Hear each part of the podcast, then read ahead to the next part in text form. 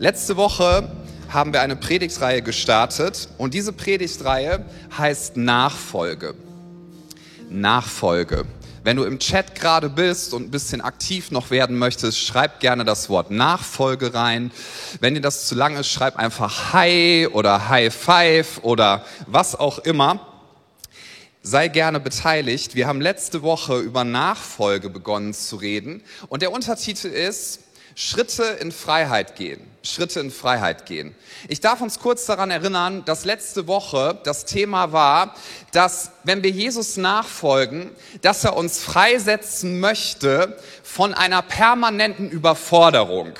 Ich weiß nicht, ob du da gewesen bist. Falls du die Predigt noch nicht gehört hast von Pastorin Petra, das war eine richtig starke Predigt und hör sie dir gerne nochmal an. Denn die Wahrheit in dieser Predigt und in dieser Aussage von Jesus ist, wenn du mühselig und beladen bist, du darfst zu mir kommen und ich möchte dir Erholung geben. Ist Erholung nicht ein schönes Wort? Also da steht in der, in der Bibel meistens Erquickung. Ja, das ist auch ein schönes Wort, ist ein Synonym. Die, der Kerngedanke ist der, wer auch immer dich überfordert oder was auch immer dich überfordert, Jesus überfordert dich nicht. Jesus überfordert dich nicht. Er wird dich manchmal hart fordern, aber das, was er dir gibt, das ist das, was Jesus sagt, das ist ein sanftes Joch und, und eine leichte Last, weil wenn du Begegnung hast mit Jesus regelmäßig, wenn du aus dieser Begegnung mit ihm kommst, dann wird er dich auch immer wieder senden, aber dann darfst du in deiner Kraft nicht, ne, musst du nicht in deiner Kraft leerlaufen, sondern du darfst in seiner Kraft gehen. Und das durften wir letzte Woche nochmal verstehen. Überforderung ist zuallererst ein seelisches Problem.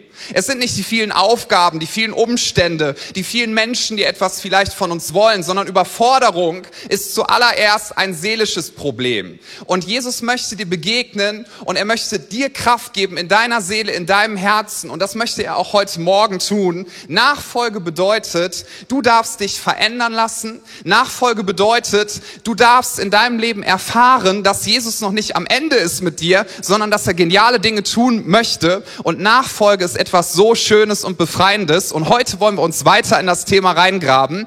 Und wir reden heute über einen sehr entscheidenden Aspekt in der Nachfolge. Wir denken heute über die Bedeutung des Kreuzes nach.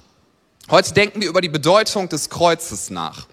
Das Kreuz ist für uns viel mehr als einfach nur ein Symbol. Das Kreuz ist für uns Christen eigentlich Dreh- und Angelpunkt. Das ist der Höhepunkt von dem, was Jesus getan hat. Niemand hatte damals damit gerechnet, dass der Messias, also der, der die Welt retten sollte, der, der damals gekommen ist, dass der Messias leiden würde, dass er an ein Kreuz gehangen werden würde, dass er dort gefoltert wird, sterben würde. Das war ein Symbol der Schwäche, der Schande, der Demütigung. Niemand hätte gedacht, dass dieses dafür gebraucht werden würde von Gott, um ein für alle Mal Schluss zu machen mit Sünde, um ein für alle Mal Schluss zu machen mit Trennung, um ein für alle Mal Schluss zu machen mit Hoffnungslosigkeit. Jesus ist am Kreuz gestorben und nachdem er am Kreuz gestorben ist, ist er nicht im Grab geblieben, sondern von den Toten auferstanden. Und die ersten Christen, als sie das verstanden haben, was das bedeutet, haben sie gesagt, unser ganzes Leben gehört nicht mehr uns, sondern wir geben es ihm, weil es gibt nichts Großartigeres, was du verstehen könntest. Paulus sagt an einer Stelle, wenn die Kreuzigung und diese Auferstehung nicht stattgefunden hat, dann sind wir die ärmsten von allen Kreaturen. Ist ja auch ein netter Ausdruck, ja? Würde ich jetzt nicht so zu jemandem flapsig sagen, du bist die ärmste von allen Kreaturen. So, also das, er sagt, dann sind wir ganz, ganz äh, sehr zu bedauern, weil wenn das nicht stattgefunden hat, dann ist alles, was wir hier tun, sinnlos. Aber da die Auferstehung stattgefunden hat, dürfen wir sagen, wir sind frei, das Leben macht Sinn und Jesus möchte, dass wir erleben, was für eine Kraft in diesem Kreuz drin steckt. Und ich lese uns aus Matthäus 16 die Verse 21 bis 25. Matthäus 16 die Verse 21 bis 25. Von der Zeit an begann Jesus seinen Jüngern zu zeigen, dass er nach Jerusalem hingehen müsse und von den Ältesten und Hohepriestern und Schriftgelehrten vieles leiden und getötet und am dritten Tag auferweckt werden müsste. Und Petrus nahm ihn beiseite und fing an, ihn zu tadeln, indem er sagte, Gott behüte dich, Herr. Das wird dir nicht widerfahren. Jesus aber wandte sich um und sprach zu Petrus, Geh hinter mich, Satan. Du bist mir ein Ärgernis, denn du sinnst nicht auf das, was Gott ist, sondern auf das, was der Menschen ist. Dann sprach Jesus zu seinen Jüngern, wenn jemand mir nachkommen will, ein anderes Wort für Nachfolge, der verleugne sich selbst und nehme sein Kreuz auf und folge mir nach. Denn wenn jemand sein Leben erretten will, wird er es verlieren. Wenn aber jemand sein Leben verliert um meinetwillen, wird er es finden. Zunächst einmal zum Kontext. Die Jünger waren mit Jesus unterwegs. Sie sind davon ausgegangen, Petrus sagt das ja an einer Stelle, Du bist der Messias, Jesus. Also du bist der, auf den wir gewartet haben. Das war das, was, was damals die Juden erwartet haben. Es wird ein Retter kommen und dieser Retter, er wird ein, ein Königreich etablieren, nämlich das Reich Gottes, was ewig ist, was niemals zu Ende geht und, und was niemand zerstören kann. Ein Reich des Friedens, ein Reich der Gerechtigkeit. Darauf haben alle gewartet. Und die Jünger, die haben sich so sehr gefreut, weil sie haben in Jesus gesehen, er ist es, er muss es sein. Und sie haben darauf gewartet, wann wird er in Macht jetzt aufsteigen und sich als Herrscher etablieren, die Römer rausschmeißen. Ja, wie wird das machen? Kriegen wir auch ein Schwert? Dürfen wir helfen? Das wird richtig cool. Ja, endlich kommen die Unterdrücker weg. Und sie hatten überhaupt nicht auf dem Schirm, so wie alle anderen damals auch nicht, dass Jesus gekommen ist und dass der Höhepunkt seines Dienstes sein würde, dass er leiden muss, dass er ans Kreuz geht. Und Jesus nimmt sie hier mit hinein, würden wir heute sagen. Ja, heute würden wir sagen, ich nehme euch mal mit hinein, so in das, was jetzt kommt. Und Jesus sagt, ich, ich muss sterben, ich muss leiden. Und Petrus ist so schockiert, weil das konnte er nicht akzeptieren und es ist menschlich ganz, ganz verständlich. Aber die Heftigkeit, wie Jesus darauf reagiert, zeigt, wie wichtig das Ganze war und dass er auf gar keinen Fall von diesem Plan abweichen wollte. So, Jesus ist also gestorben am Kreuz, er ist wieder auferstanden und er hat, er hat zuvor seinen Jüngern gesagt, wenn jemand mir nachfolgen will, der verleugne sich selbst und nehme sein Kreuz auf sich und er folge mir nach. Ich habe früher diesen Text manches Mal so, ich will nicht sagen falsch, ganz falsch verstanden, aber ich war von diesem Text ein bisschen irritiert. Weil mir hat man immer gesagt, und übrigens davon werde ich auch jetzt nicht abweichen, denn das halte ich für eine sehr, sehr große, wichtige theologische Wahrheit. Mir hat man immer gesagt, es ist alles bezahlt. Jesus hat am Kreuz bezahlt, er hat alles getan, der Weg ist frei und ich muss nichts leisten. Und das Statement wollen wir auch heute Morgen setzen. Es ist bezahlt. Und bei diesem Text habe ich dann immer gedacht, was möchtest du jetzt eigentlich damit sagen, Jesus? Ist das so ein bisschen eher in die Richtung, naja, ich habe alles für dich getan, aber jetzt streng dich auch noch mal ein bisschen an, ne? Also, weil du jeder muss ja hier seinen Beitrag leisten, denn abge abgerechnet wird am Ende, Freundchen, ja? Also, jetzt sei dir hier mal nicht zu sicher. Das ist nicht die Aussage des Textes. Die Aussage ist auch nicht so nach dem Motto, Jesus hat sehr viel getan, aber wir machen noch ein bisschen was dazu, ne? Als würde er sagen, lieber Dominik, ich habe 80 Prozent für dich gegeben und du bringst noch 20 Prozent. Das wirst du ja wohl schaffen, wenn du dich ein bisschen zusammenreißt, wohl? Und wenn du das schaffst, dann hast du ganz gute Aussichten, später mal in den Himmel zu kommen. Das ist nicht das, was Jesus sagt. Er sagt nicht, ich mache eine richtig schöne Torte, ja, und lieber Thorsten, die Sahnehaube und die Kirsche, das ist nämlich dann eine richtige Torte. Amen. Die darfst du dann noch oben draufsetzen. Das ist so dein Beitrag. Und wenn du das nicht leistest, dann musst du dich ganz, ganz schlecht fühlen. Ich möchte uns heute Morgen diese befreiende Botschaft nochmal mitgeben. Es ist bezahlt und zwar zu 100 Prozent. Du darfst in einer geistlichen Vollkasko-Mentalität leben. Wer unbedingt will, darf Amen sagen. Ich weiß jetzt ganz tief, ne? Wir dürfen in einer geistlichen Voll Kasko-Mentalität leben. Es ist bezahlt. Wir können nichts hinzufügen. Ich ergänze eine Bibelstelle, die ich vorhin schon in der Lobpreiszeit zitiert habe. 1. Korinther 1, Vers 18.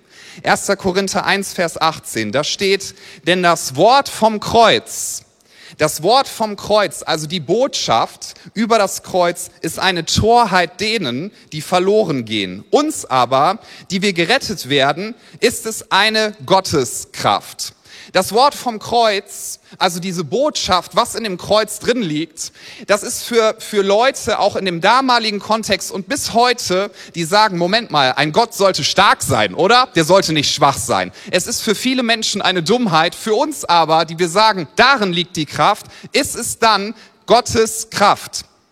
Ich finde das ganz spannend, wenn man mal diese Stelle ein bisschen studiert. Eigentlich steht dort nicht, es ist eine Gotteskraft, sondern es steht dort eigentlich, es ist Gottes Kraft. Nicht eine von vielen. Dort steht im Grundtext, es ist Gottes Kraft. Die meisten deutschen Bibelübersetzungen übersetzen das ein bisschen schüchtern, weil man wahrscheinlich gedacht hat, oh, wir wollen das jetzt nicht ganz so zugespitzt machen, dann streitet man sich vielleicht. Aber vertraut mir, wenn man das von der Grundbedeutung her anschaut, Paulus möchte sagen, das Wort vom Kreuz ist Gottes Kraft. Und zwar nicht nur damals, sondern auch für heute.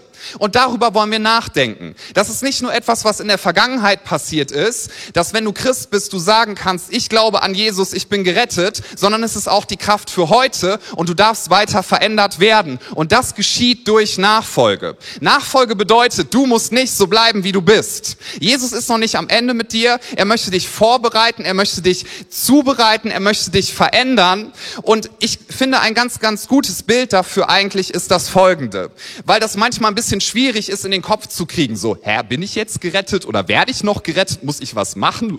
Pastor, hilf mir bitte. Ich versuche, ich versuche es. Meine Frau und ich, wir haben vor ein paar Jahren auf Sizilien Urlaub gemacht. Das war sehr schön. Nicht nur wegen der großartigen vier Käsepizza, die es da gab, ja. Das war auch ganz, ganz klasse. Aber wir haben ein sehr schönes Haus gefunden. Und dieses sehr schöne Haus hatte irgendwie gerade einen unglaublich günstigen Preis. Und dann haben wir gedacht, wir nehmen das. Und dann sind wir da hingeflogen. Und das war ein sehr altes, traditionelles Haus. Wir haben nämlich so, so Bilder gesehen. Drin lag ein Gästebuch. Und es war wunderschön, das ganze Haus. Also so eine Mischung aus alt und modern und einfach richtig, richtig schön. Und man hat gesehen, an der einen oder anderen Stelle, ein bisschen weiter hinten auf dem Grundstück, da musste noch was gemacht werden werden. Und wir haben dann die Geschichte von diesem Haus gelesen und die Besitzerin, die hat ein Foto im, am Anfang von diesem Gästebuch, da ist eine Ruine zu sehen. Eine Ruine, ein sehr, sehr altes Haus und sie schrieb da rein, dieses Haus sollte abgerissen werden und man wollte hier auf dieses Grundstück irgendwas machen, man wollte dieses Haus abreißen, weil es so eine Ruine war. Und sie hat das so ausgedrückt, ich habe das nicht übers Herz gebracht, meinte sie, schrieb sie in diesem Buch, ich habe das Haus gekauft, ja, und ich habe das Haus gerettet und dann habe ich das Haus aber nach und nach renoviert renoviert. Und wenn du durch dieses Buch geblättert hast, hast du die ganzen Bauabschnitte gefunden. Und das war sehr interessant. Phase für Phase für Phase für Phase. Und das finde ich ein ganz gutes Bild. Ist das Haus gerettet, wenn es gekauft worden ist? Ja, es ist gerettet. Die Abrissbirne wird nicht kommen. Das Haus bleibt stehen. Muss das Haus noch mehr gerettet werden? Ich würde sagen schon.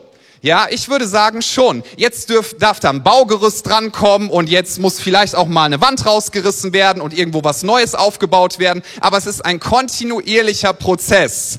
So, das Bild vom Haus hinkt da, dass ein Haus ja nicht reden kann. Nochmal kurze Info für alle, die das vergessen haben mögen. Also Häuser können ja nicht reden und dieses Haus kann nicht sagen, ich möchte aber nicht, dass ein Baugerüst an mich drangestellt wird. Ich möchte nicht, dass hier ja die Wand neu verputzt wird. Das ist so unangenehm und das kitzelt auch so, ja, chi. So, so, das kann das Haus nicht sagen, aber als Menschen, und das ist eben der Punkt bei Nachfolge, du hast die Entscheidung, weil Jesus wird dich nicht über deinen Kopf hinweg verändern. Jesus hat dir nämlich Freiheit gegeben zu entscheiden, aber er sagt dir, du musst nicht so bleiben, wie du bist. Ich habe dich erkauft, ich habe dich gerettet. Ja, du bist gerettet, das steht überhaupt nicht in Frage, aber jetzt möchte ich dich mehr und mehr verändern dürfen. Und das ist eine frohmachende Botschaft. Und das ist eben nicht dieser Gedanke, dass Jesus seinen Jüngern und uns sagen möchte, ja, weißt du, ich habe alles für dich getan, aber jetzt strengst du dich bitte schön auch noch mal ein bisschen an. Ja, kann man ja nicht alles alleine machen hier, sondern Jesus möchte dich verändern und er möchte dir sagen, ich will deinen Charakter verändern, ich möchte dich in Freiheit hineinführen. Du musst nicht in Zwanghaftigkeiten bleiben, du musst nicht in Süchten bleiben, du musst nicht in destruktiven Verhaltensmustern drin bleiben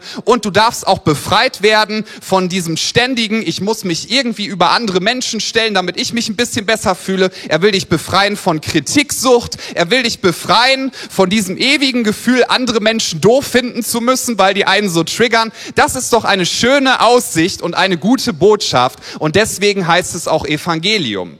Sprich, das Wort vom Kreuz ist Gottes Kraft damals gewesen und es ist Gottes Kraft heute.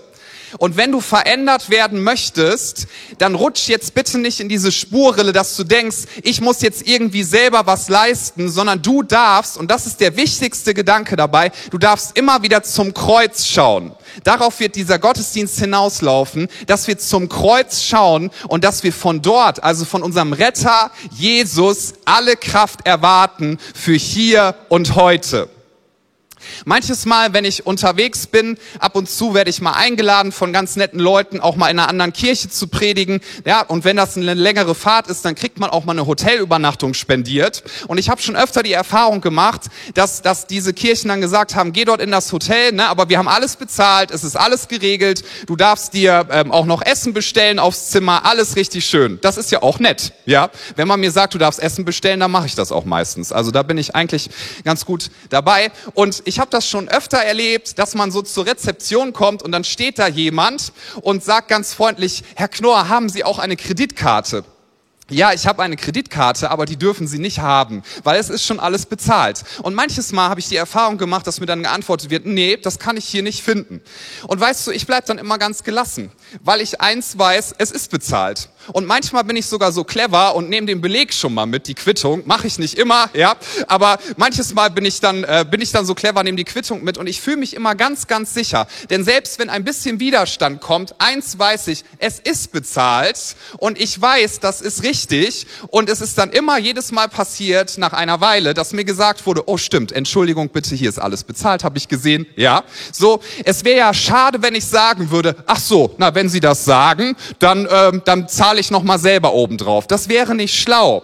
Das wäre nicht schlau. Und der Punkt ist der, dass wir oft denken, jetzt muss ich selber versuchen, aus eigener Kraft mich zu verbessern, aber es wird nicht klappen. Darf ich uns die befreiende Botschaft heute Morgen mitgeben? Gute Vorsätze haben nicht die Kraft, dich zu verändern. Das können sie nicht, das werden sie nicht, ist alles lieb gemeint, alles gut vorgestellt, aber gute Vorsätze haben nicht die Kraft, dich zu verändern.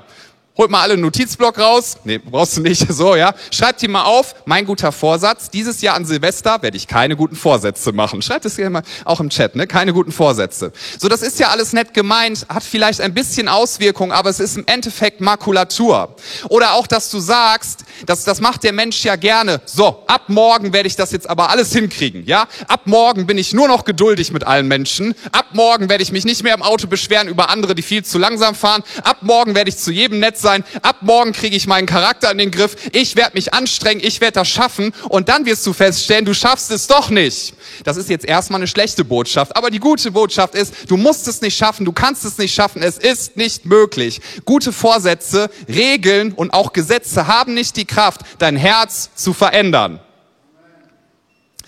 Gute Vorsätze haben nicht die Kraft, dein Herz zu verändern. Deswegen dürfen wir für uns heute das nochmal ganz neu annehmen und das möchte ich dir als Zuspruch geben. Du musst nicht so bleiben, wie du bist. Du darfst in einer, sagen wir mal, Kämpfermentalität unterwegs sein. Du darfst sagen, es ist bezahlt. Jesus hat alles getan und ich weiß, ich darf mich verändern. Ich weiß, ich muss da nicht drin sitzen bleiben. Ich weiß, dass ich weiß, dass ich weiß. Jesus betrachtet mich vom Ende her. Denk nochmal an dieses Haus. Ja, es ist ja manches Mal dann so, da muss man renovieren. Wer weiß, dass Renovieren nervig sein kann? Ja, wer weiß, dass man danach manchmal schon fast irgendwie äh, Supervision braucht, um sich wieder als Familie zu versöhnen? Ja, ganz genau. So, ja, renovieren kann richtig nervig sein, renovieren kann anstrengend sein, renovieren kann kann wirklich dich dich an den Rand bringen, aber im Endeffekt weißt du doch eins, wenn du vom Ende her denkst, wir streben auf etwas Schönes zu und Jesus betrachtet dich nicht heute morgen, er ist auch nicht nervös so nach dem Motto, oh, wird Petra heute ihre Bibel lesen? Ich weiß nicht, ob es passiert und wenn sie wenn sie es nicht tut, wie soll ich ihr dann helfen? Das ist nicht der Punkt, das tut er nicht. Er rutscht nicht nervös irgendwie auf seinem Thron rum heute Morgen, sondern er weiß eins, es ist alles getan. Und wann immer wir sagen, ich strecke mich aus nach Jesus, die Vergangenheit liegt hinter mir, das Kreuz steht vor mir, das hat ein indischer Theologe geschrieben, diese Zeile, und sie ist so genial.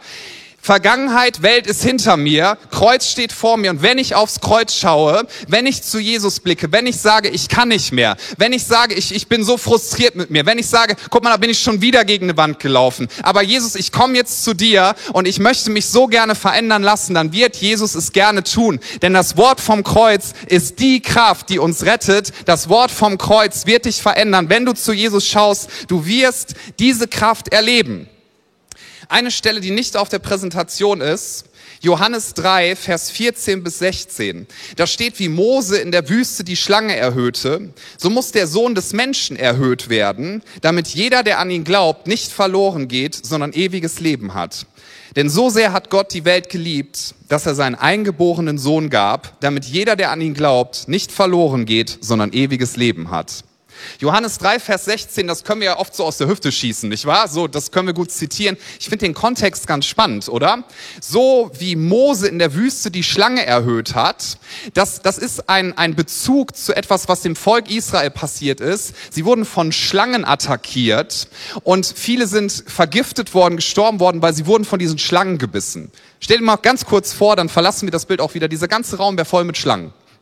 Also so, aha, ja, ist ja schon ekelig genug. So, du stehst also mitten in diesen Schlangen und was Gott Mose damals gesagt hat, ist, richte eine eherne Schlange auf, also ein Bild und jeder, der dort hochguckt, also Hilfe bei mir sucht, so, so war das Bild, der wird gerettet werden, beschützt werden, das Gift wird ihnen nichts anhaben. Können wir uns da mal reinversetzen, wenn jetzt hier Schlangen überall wären, ich, ich, allein die Geräusche, ja, und wer alles hier rumquieken würde, das wäre ganz, ganz spannend wahrscheinlich. Hätten wir ein Erlebnis, gruppenpädagogische äh, Gespräch danach könnte man machen, ja. Und wenn ich dann von hier vorne sagen würde, Freunde, schaut nicht auf die Schlangen, woll, guckt mal alle hier hin, alle, du guckst dahin, ja, ich bestimmt nicht. So, das ist ganz schön herausfordernd, wenn das dich alles umgibt, dass du nicht dahin schaust und versuchst, das hier auf dieser Ebene zu bekämpfen, sondern hochzuschauen. Aber das ist der Punkt und darin liegt die Kraft. Du sollst nicht selber aus eigener Kraft versuchen, jetzt muss ich meinen Charakter verbessern, jetzt muss ich gucken, dass ich nicht mehr so egoistisch bin, jetzt muss ich gucken, dass ich, dass ich nicht mehr so ungeduldig bin, nicht mehr so schnell aus der Haut fahre, irgendwie selber in den Nahkampf zu gehen, sondern was wir tun sollen ist, wir sollen auf Jesus schauen, den Anfänger und Vollender unseres Glaubens. Wir sollen auf den gekreuzigten Gerechten schauen, der sagt, es ist bezahlt. Du brauchst nichts mehr zu tun, außer dass du zu mir kommst und dass du in dieser Mentalität mehr Schritte in Freiheit gehst. Ich möchte dich zu etwas Wunderschönem machen. Ich möchte dich nicht annörgeln, sondern ich betrachte dich vom Ende her. Ich finde, das ist eine so mutmachende Botschaft für uns. Das bedeutet Nachfolge. Jetzt könnte man ja sagen, klasse Pastor, habe ich verstanden, ja, ich kann nichts machen und ich, ich brauche auch nichts machen. Und das ist aber keine Einladung, das ist die andere Wahrheit. Das ist keine Einladung zur Passivität. Ja, wenn du zum Beispiel jetzt von Fallbreak wieder gekommen bist und du hast die Nacht durchgemacht, du kommst nachher nach Hause und deine Mutter oder dein Vater sagt dir so nach einer Woche Fallbreak, da kannst du jetzt ja endlich mal dein Zimmer aufräumen, guck mal, was hier alles rumliegt, ja, unter den Klamotten sind schon Tiere und, und so. Und, und du dann sagst, wenn du dann deinen Eltern antwortest, weißt du, da machst du nix, ne, ich, ich kann das nicht so mit dem Aufräumen. Und du hast den Pastor ja gehört, ja, da kann ich jetzt einfach nur zu Jesus schauen. Würde ich nicht machen. Wenn dein Partner dich gebeten hat, bring den Müll runter, der, äh, machst du nix, ja. Da kann ich nur zum Kreuz gucken und ähm, Schatz, ich setz mich jetzt mal auf die Couch. Ist nicht so beziehungsfördernd, kann ich dir verraten. Kannst du mal ausprobieren. Aber das ist nicht der, das ist nicht der Gedanke dabei. Sondern es geht darum, dass du sagst, gerade weil Jesus das getan hat, darf ich in einer Siegermentalität unterwegs sein. Das ist der Punkt. Es ist keine Einladung zur Passivität, sondern es ist eine Einladung dahin zu sagen, ich weiß, ich kann es nicht aus meiner Kraft, aber er hat alles getan und weil er alles getan hat, darf ich mit einer Siegermentalität unterwegs sein. Und selbst wenn ich wieder hingefallen bin und selbst wenn das noch nicht so gut funktioniert. Und selbst wenn ich immer wieder enttäuscht von mir war, Jesus ist erhöht. Er hat alles getan und ich schaue zum Kreuz. Und wenn ich zum Kreuz schaue, daher kommt Kraft. Und dann werde ich das tun, was Jesus mir sagt, weil ich weiß, er wird mich verändern und er wird mit mir zum Ziel kommen und er wird mich nicht aufgeben und er wird an mir dranbleiben. Jesus möchte dich verändern. Aber Regeln und, und, und gute Vorsätze haben nicht die Kraft, das zu tun. Das Gesetz in der Bibel hat eigentlich zwei Funktionen vor allem. Das Gesetz zeigt dir, was richtig wäre. Und das ist ja auch gut. Das Gesetz zeigt dir, wenn du so dir vorstellst, du hast Pfeil und Bogen in der Hand, das Gesetz zeigt dir, hier ist die Zielscheibe, genau da musst du treffen, dann ist es richtig. Und das Gesetz zeigt dir auch, wo du fehlst. Das ist eine wichtige Funktion. Das zweite ist aber, das Gesetz hat nicht die Kraft, dir beim Zielen und Treffen zu helfen sondern das Gesetz hat die Aufgabe, biblisch betrachtet, dich zu Jesus zu bringen. Das Gesetz hat nicht die Aufgabe und es kann es auch nicht, hat nicht die Kraft, dass es dich verändert, sondern das Gesetz hat die Aufgabe, dich zu Jesus zu bringen. Ich finde eigentlich das immer wieder ganz spannend, wenn man diese Geschichte anschaut, ja, wo man sich wieder ganz neu so in Jesus verlieben kann, als, als die Pharisäer, die Schriftgelehrten eine Ehebrecherin zu Jesus bringen und sagen, sie muss gesteinigt werden, sagt das Gesetz. Jesus sagt, ja, das Gesetz sagt das, aber jetzt sage ich euch, wer ohne Sünde ist, werfe den ersten Stein. Alle gehen weg und er sagt zu dieser Frau, geh hin und sündige nicht mehr, ich verurteile dich auch nicht. Er sagt ihr durchaus, du hast gefehlt. Aber er sagt auch, ich verurteile dich nicht, ich möchte dich verändern. Im Prinzip kannst du sagen, eigentlich führen die Pharisäer oder haben damals wie so einen kleinen Sketch aufgeführt, ja, wo sie das so erklären. Das Gesetz packt dich an der Hand und zerrt dich zu Jesus, wo du auf deine Knie gehst und sagst, ich hab's nicht hingekriegt. Jesus sagt, na, hast du es versucht? Ja, ich hab's versucht, ich hab's nicht hingekriegt. Ja, dann können wir an dir arbeiten. Ich habe nämlich alles getan und ich werde dich verändern. Unser Jesus ist so gut. Und es geht darum, dass wir uns in Jesus verlieben. Das Kreuz hat Kraft, dich zu verändern. Und es hat dann die Kraft, dich zu verändern, wenn du sagst, ich werde es nicht aus eigener Anstrengung versuchen, sondern ich schaue aufs Kreuz und von dort kommt Kraft und dann werde ich in Nachfolge unterwegs sein. Da muss ich nicht mehr auf mich selber blicken. Dann brauche ich nicht mein Ego streicheln. Da muss ich nicht irgendwie versuchen, aus diesem Leben und aus Regeln und Einhaltung von Geboten Kraft zu ziehen, sondern das Wort vom Kreuz ist Gottes Kraft und wird mich verändern, wenn ich immer wieder zu Jesus blicke. Lass dich von ihm verändern, es ist so gut. Galater 5, Vers 24 sagt, die aber Christus angehören, die haben das Fleisch gekreuzigt, samt den Leidenschaften und Lüsten. Wenn wir im Geist leben, so lasst uns auch im Geist wandeln. Dein Fleisch, also deine selbstsüchtige Natur, das möchte ich dir auch noch als Statement sagen, alles, was, was dich an dir selber stört, ist gekreuzigt. Punkt. Kannst du das glauben?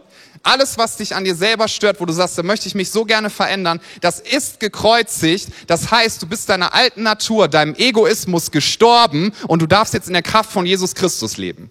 Stell dir mal vor, du hättest ein Jahr lang nicht äh, geduscht oder dich gewaschen. So, nur mal ganz kurz, ja, verlassen wir auch gleich wieder den Gedanken. Und dann wird dir jemand sagen, ich spendiere dir ein Bad.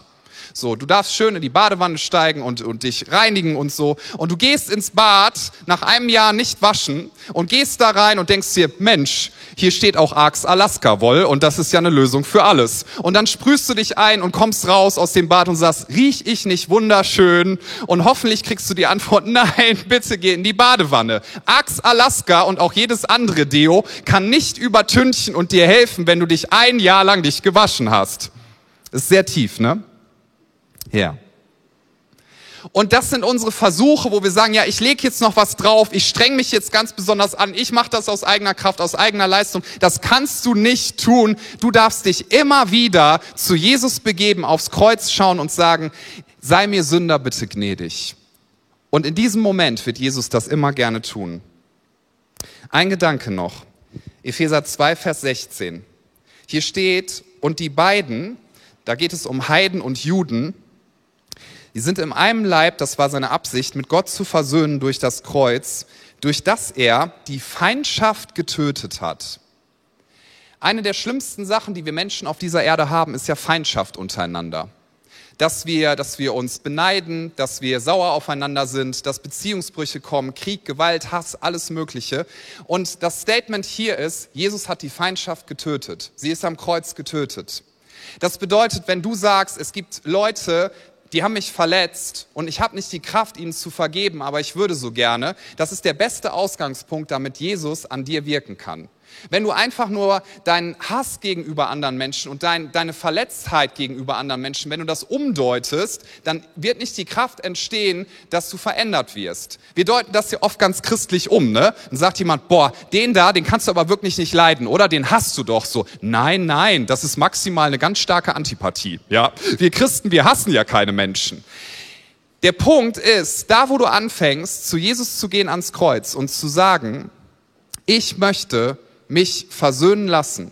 Ich möchte, dass ich nicht mehr verletzt sein muss. Ich möchte frei werden davon, dass ich mich ständig besser fühlen muss als andere Menschen, weil ich irgendwie denke, ich bin was Besseres. Ich möchte frei werden davon, dass ich, dass ich anderen Menschen und ihre Meinung doof finden muss. Ich möchte in Freiheit leben und ich möchte Jesus Christus meinem Herrn dienen. Wenn du das sagst und sagst, ich bin zu schwach dazu, dann ist das genau der Ausgangspunkt, wo Jesus sagen kann, das ist gut, dass du zu mir kommst, denn ich habe die Feindschaft getötet und es ist Einheit möglich. Einheit ist möglich. Und wenn du Verbitterung und Verletzung in deinem Herzen hast, weil dir vielleicht was ganz, ganz Schlimmes angetan worden ist, die befreiende Wahrheit ist, selbst wenn sich der andere oder die andere niemals bei dir entschuldigt, du kannst trotzdem vergeben. Weil Unvergebenheit ist etwas, was nicht dem anderen schadet, sondern trocknet dich innerlich aus, nimmt dir jegliche Freude nimmt dir jegliche Energie. Du darfst frei werden von Bitterkeit. Du darfst frei werden von so vielem.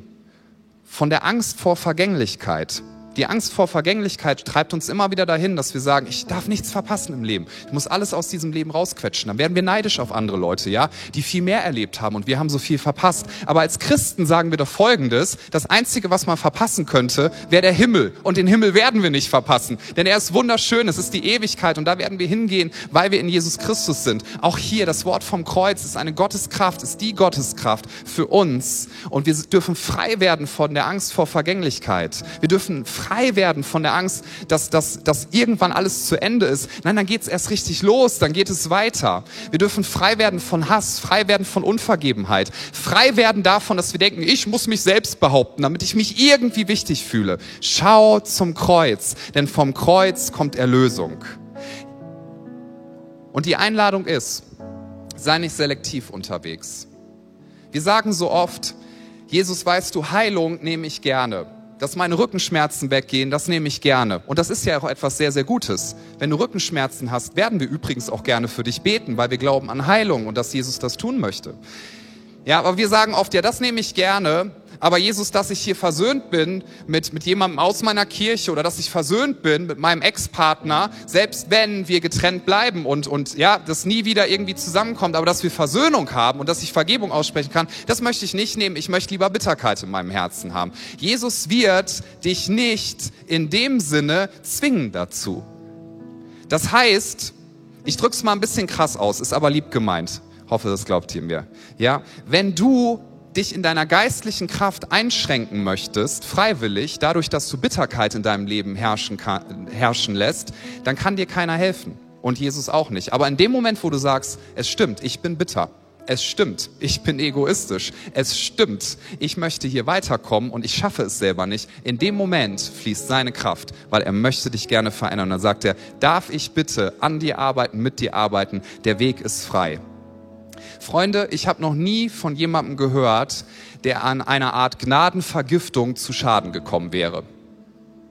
Davon kannst du gar nicht zu viel nehmen. Jesus lädt dich ein, sagt, der Tisch ist gedeckt, komm zu mir, du darfst Gnade erfahren, du darfst Gnade erleben. Und diese Kraft, das Wort vom Kreuz, wird dich verändern, indem wir zum gekreuzigten und danach auferstandenen Jesus aufblicken, dem Anfänger und Vollender unseres Glaubens. Darf ich uns einladen hier vor Ort, dass wir einmal zusammen aufstehen?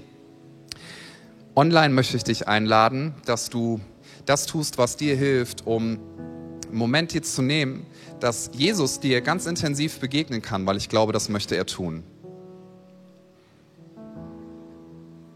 Die Bibel sagt uns, seht und schmeckt, wie freundlich der Herr ist. Die Bibel sagt uns, der Tisch ist reich gedeckt. Jesus hat alles getan. Lasst uns aus einer Mentalität heute Morgen rausgehen, wo wir sagen, ich muss das aus eigener Kraft tun, ich muss das aus Geboten heraus tun, aus guten Vorsätzen heraus tun, ich muss mich jetzt noch mehr anstrengen und ab morgen werde ich alles anders machen. Lasst uns heute Morgen sagen, wir kommen zu Jesus. Wir gehen zu seinem Kreuz und dort am Kreuz finden wir, dass Jesus uns verändert, dass er uns Gnade ins Herz hineinlegt und dass er uns hilft, dass wir unsere Lasten bei ihm abladen dürfen. Er möchte dich heute Morgen erquicken. Und ich möchte uns einladen, dass wir in diesem Moment einmal die Augen schließen, hier vor Ort, und diese Frage stellen, hast du dich schon in deinem Leben entschieden, dass du diese Einladung von Jesus annimmst, dass er dein Retter sein darf?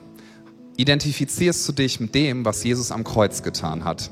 Ist das die Kraft, auf die dein ganzes Leben gegründet ist? Und wenn du das noch nie entschieden hast, dann möchte ich dir jetzt die Möglichkeit geben, dass du es tust vielleicht zum ersten Mal oder du erkennst gerade, ich bin gesetzlich unterwegs. Das würde bedeuten, du versuchst dich durch Einhalten von Regeln zu erlösen. Ja, dass du dich so ein bisschen besser fühlst als andere oder dass du sagst, ja, wenn ich das mache, dann fühle ich mich ganz gut mit mir selber. Oder dass du sagst, ich, ich versuche einfach zu kämpfen, eigene Kraft einzusetzen, aber ich kann es nicht. Wenn du heute Morgen sagst, ich möchte Schluss machen damit, ich möchte mich ausrichten auf Jesus, auf meinen Herrn, auf meinen Retter. Ich möchte ihm nachfolgen. Ich möchte ihn an mir arbeiten lassen. Ich möchte bekennen, Jesus, du bist mein Gott, du bist mein Retter, du bist mein Herr. Egal ob online oder hier vor Ort, wenn das dein Wunsch ist, dann während alle Augen geschlossen sind, nur ich werde schauen und das Team. Wenn das dein Wunsch ist, dann lade ich dich ein, dass du ein Bekenntnis zum Ausdruck bringst, indem du einfach einen kleinen Schritt gehst und jetzt deine Hand hebst. Einfach sagst, Jesus, hier bin ich Und ich möchte auf dich schauen. Ich identifiziere mich mit dir, mit deinem Kreuz. Und ich bitte dich, dass du mein Leben neu machst, dass du mich veränderst, dass du mir vergibst. Wenn das dein Wunsch ist hier vor Ort, heb doch jetzt deine Hand. Dankeschön. Ist noch jemand da, der sagt, das möchte ich heute Morgen festmachen? Wenn du online dabei bist, will ich dich jetzt ermutigen, dass auch du einen Schritt, ja, aus der Deckung rausgehst und dass du schreibst, ich entscheide mich für Jesus. Einfach jetzt in den Chat schreiben. Trau dich. Ich entscheide mich für Jesus dass du sagst, Jesus, sei du mein Gott, mein Retter und mein Herr. Ich gebe noch einen kurzen Moment Zeit. Das ist die wichtigste Entscheidung, die du im Leben treffen kannst. Dankeschön. Dann können alle hier vor Ort, die sich gemeldet haben, gerne ihre Hand wieder runternehmen. Und ich lade uns ein, dass wir jetzt die Augen wieder öffnen und wir werden ein Gebet sprechen. Das sprechen wir jede Woche. Wo wir nochmal festmachen, was ist unsere Kraft, was ist unsere Grundlage. Wenn du diese Entscheidung getroffen hast, dann bete das doch jetzt gerne laut mit uns allen mit und lass uns das als ein Bekenntnis beten. Wir schauen zum Kreuz, von dort kommt die Kraft, von dort kommt Erlösung und wir beten gemeinsam. Jesus, ich weiß, dass du mich liebst. Es gibt nichts, was ich tun könnte, damit du mich mehr liebst. Und durch nichts, was ich tue, würdest du mich weniger lieben. Du bist für mich gestorben und auferstanden. Ich glaube an dich. Du bist mein Gott, mein Retter und mein Herr. Bitte schenke mir die Vergebung meiner Schuld. Ich möchte als dein Kind leben und du sollst mein ganzes Leben bestimmen. Ich danke dir, dass ich durch dich wirklich frei bin und ein Leben in Ewigkeit habe. Amen. Lass uns das nochmal feiern. Auch alle Entscheidungen, die getroffen worden sind wenn du online mit dabei bist, Jesus liebt dich so sehr und wenn du dich mit dem, was er am Kreuz getan hat, wenn du dich damit identifizierst, dann wirst du erleben, wie diese Kraft wirkt. Und jetzt nehmen wir uns noch einen Moment, wo wir uns auf Jesus ausrichten und wir werden das gleich zusammen singen. Ich bin entschieden, Jesus zu folgen, niemals zurück, niemals zurück. Und meine Einladung ist, lasst uns das nochmal so richtig als ein Bekenntnis singen und auch so ein bisschen in Richtung unserer Schwäche, in Richtung unseres Versagens, in Richtung unserer Umstände, in Richtung unserer Bitterkeit, in Richtung von dem, was uns so oft gefangen nehmen möchte, in Richtung unserer Todesängste, die wir manches Mal haben, dass du in all diese, diese Sachen hinein, ja, dieses Bekenntnis gibst, ich werde Jesus folgen, die Welt Welt, das Vergangene liegt hinter mir, das Kreuz steht vor mir. Ich möchte meinen Herrn, meinen Gott anbeten mit meinem ganzen Leben. Jesus, von dir kommt Kraft zur Erlösung, von dir kommt Kraft zur Veränderung und wir wollen sagen, du und du allein bist der, dem wir folgen. Du und du allein bist der, den wir lieben von ganzem Herzen. Du und du allein bist der, den wir preisen und all unsere Hoffnung setzen wir auf dich.